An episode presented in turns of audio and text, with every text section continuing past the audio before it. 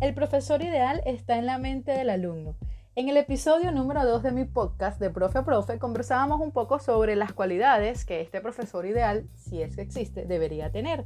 En este tercer episodio vamos a conversar un poco sobre un estudio que se realizó en la Universidad de Concordia en Canadá. Dos investigadoras han analizado los comentarios de varios alumnos y han llegado a conclusiones bastante interesantes. Es decir, ¿el profesor ideal es una concepción personal y educativa del alumno o es que verdaderamente sí existe el profesor ideal? Quédate conmigo, acompáñame en el tercer episodio y vamos a conocer un poco más sobre esta investigación que se realizó en Canadá.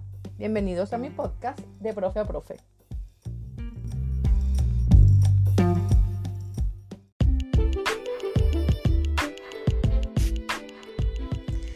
La educación esconde un tesoro y cuando supe que tenía vocación para esto, quise buscarlo y adivina, lo encontré. Y fue tan impresionante lo que hallé que aunque en este momento no ejerzo, quise romper las barreras y educar desde mi podcast. Soy Conchi Briseño, mercadólogo y profesora. Soy de Esnotú, Venezuela, y ejercí en Caracas durante cuatro años, pero por la situación de mi país, emigré en el 2018. Ahora vivo en Ecuador y con esto seguiré haciendo crecer el tesoro que encontré. Bienvenidos a este espacio donde hablaré de todo lo que como profesores debemos saber, conocer, compartir y recordar. Bienvenidos a De Profe a Profe.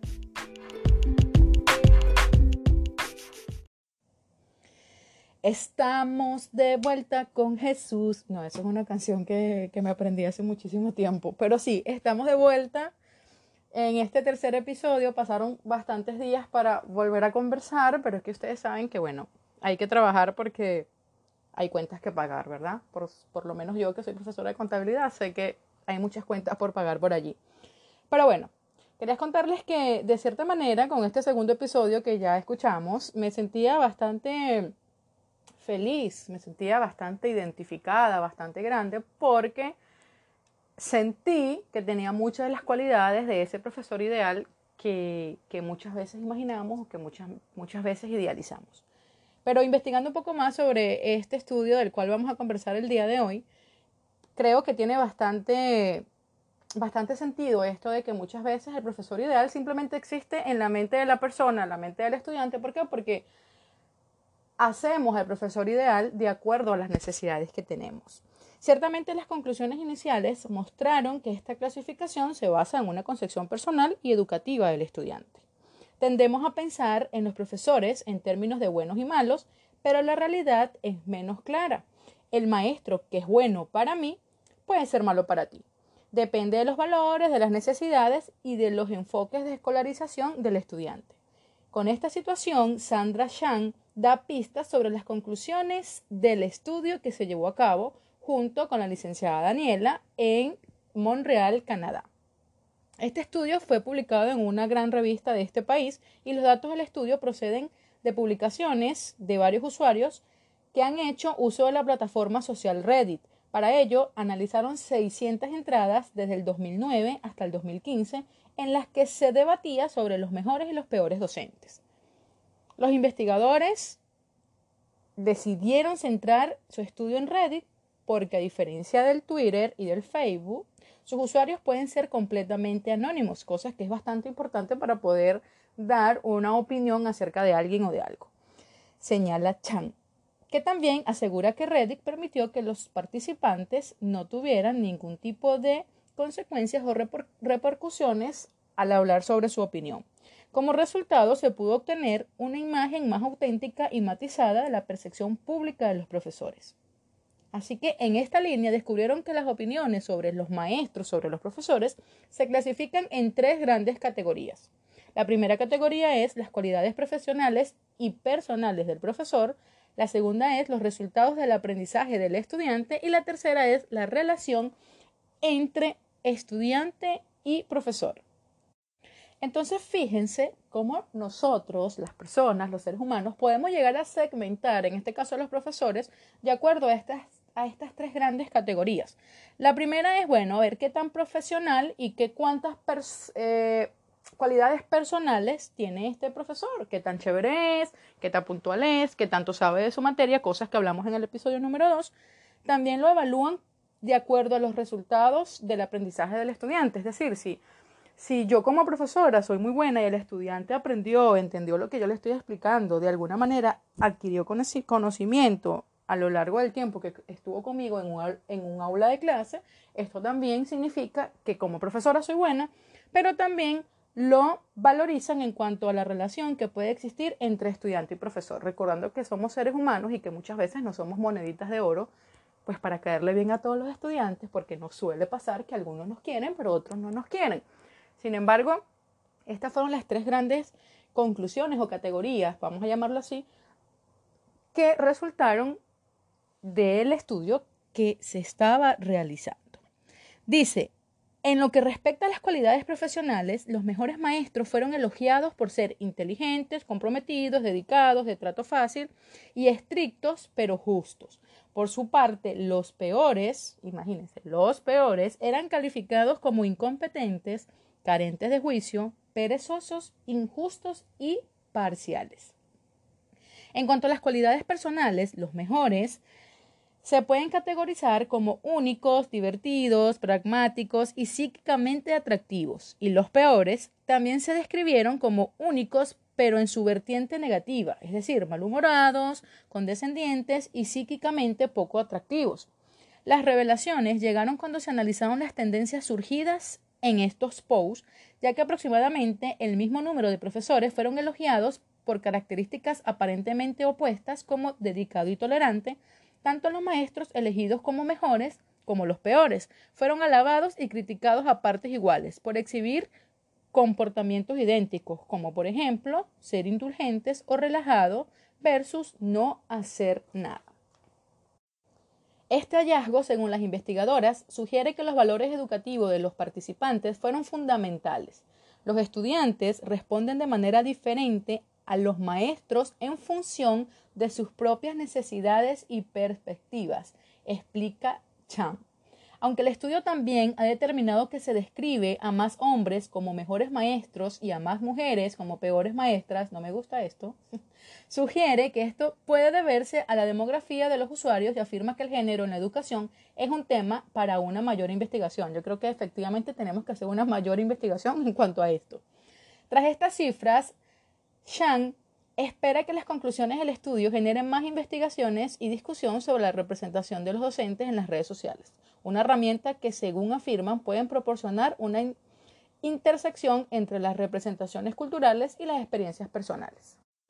Creo que queda como tarea seguir investigando, porque si esta investigación, valga la redundancia, se realizó entre el año 2009 y el año 2015, han pasado cinco años, aunque estemos en pandemia, pero seguramente han surgido otras investigaciones que pueden pues dar respuesta un poco más extensa a lo que es este tema. Sin embargo, me llama poderosamente la atención de que mm, los profesores podemos ser calificados, ¿verdad? Dependiendo de las necesidades que tenga una persona. Y muchísimas veces no es solamente las necesidades, los deseos, las inquietudes que tenga un estudiante, sino también las inquietudes, los deseos y para usted contar que tenga también un representante, que tenga también un directivo, que tenga también X persona.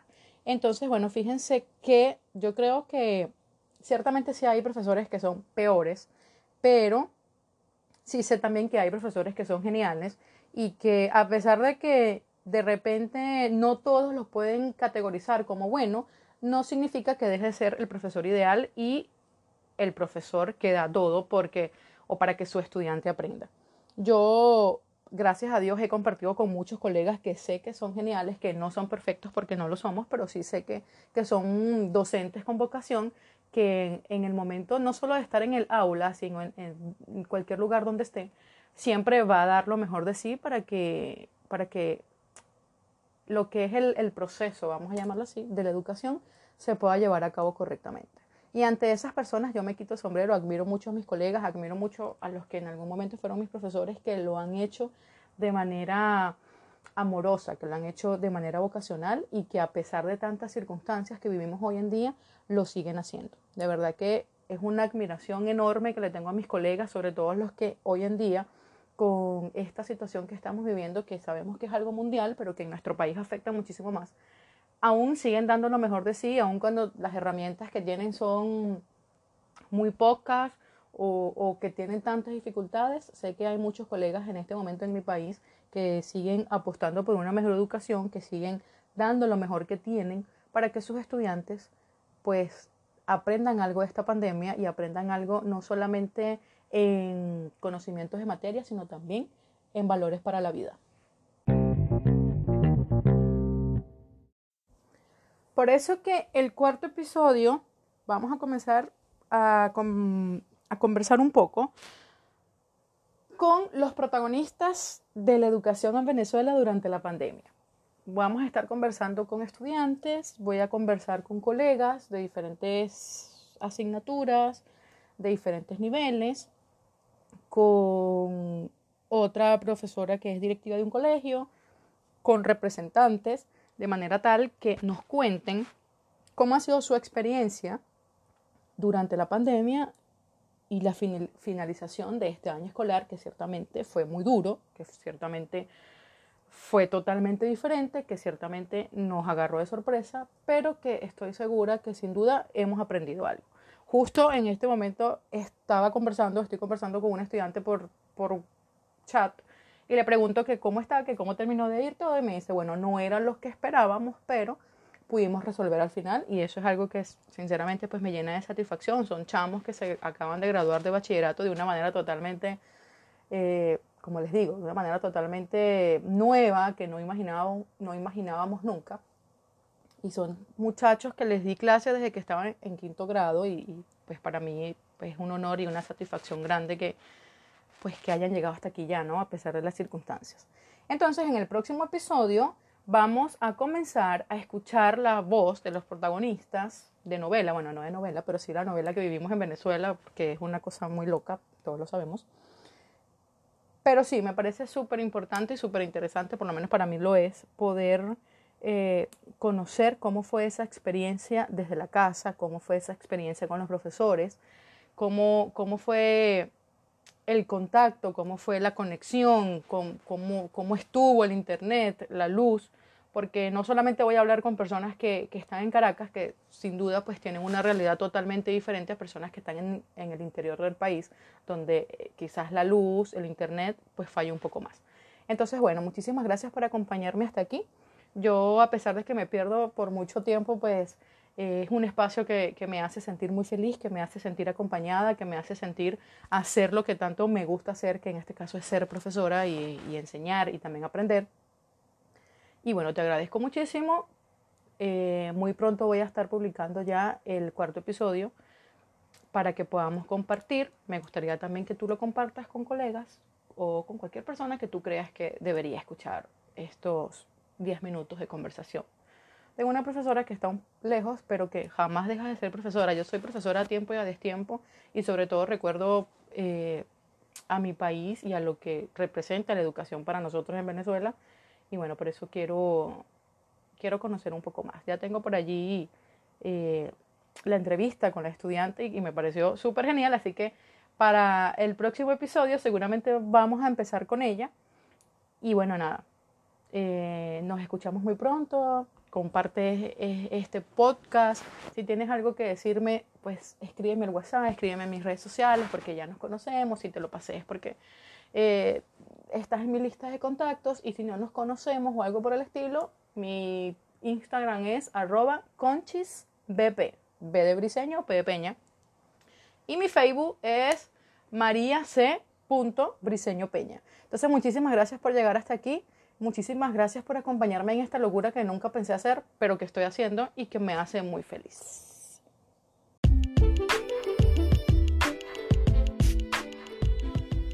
Sin duda, somos de los personajes principales para que esta historia acabe feliz.